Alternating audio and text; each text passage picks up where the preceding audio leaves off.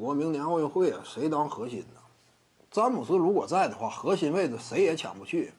当然，就竞技实力的角度，詹姆斯多少啊有点下滑的趋势。尤其考虑到你等到明年，那这就是一竿子知道三百多天以后，呃，那这个就很难控制了。因为随着年龄增长呢，你的衰退速度啊，尤其对于一个锋线来说，它往往是非常剧烈的。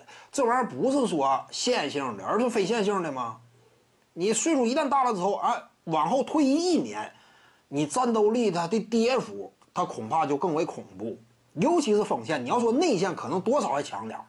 当年卡尔马龙啊，为什么职业生涯寿命那么长啊？多少还强点儿。除此之外呢，你要是一个外线的以投射见长的这种属性的，也许你也能够打的时间挺长，维持竞技状态，维持的哎，起码跌幅没有那么夸张。当年雷吉米勒、雷阿伦之类的，怎么讲？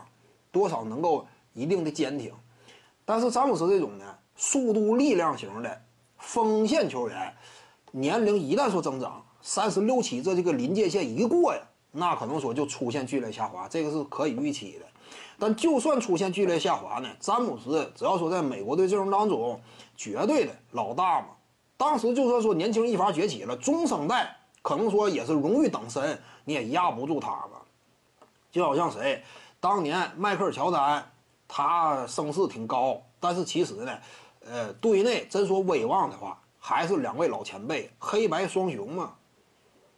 怎么讲呢？差不多，詹姆斯就是扮演黑白双雄的角色，或者说呢，比黑白双雄要是等级要更高。为什么呢？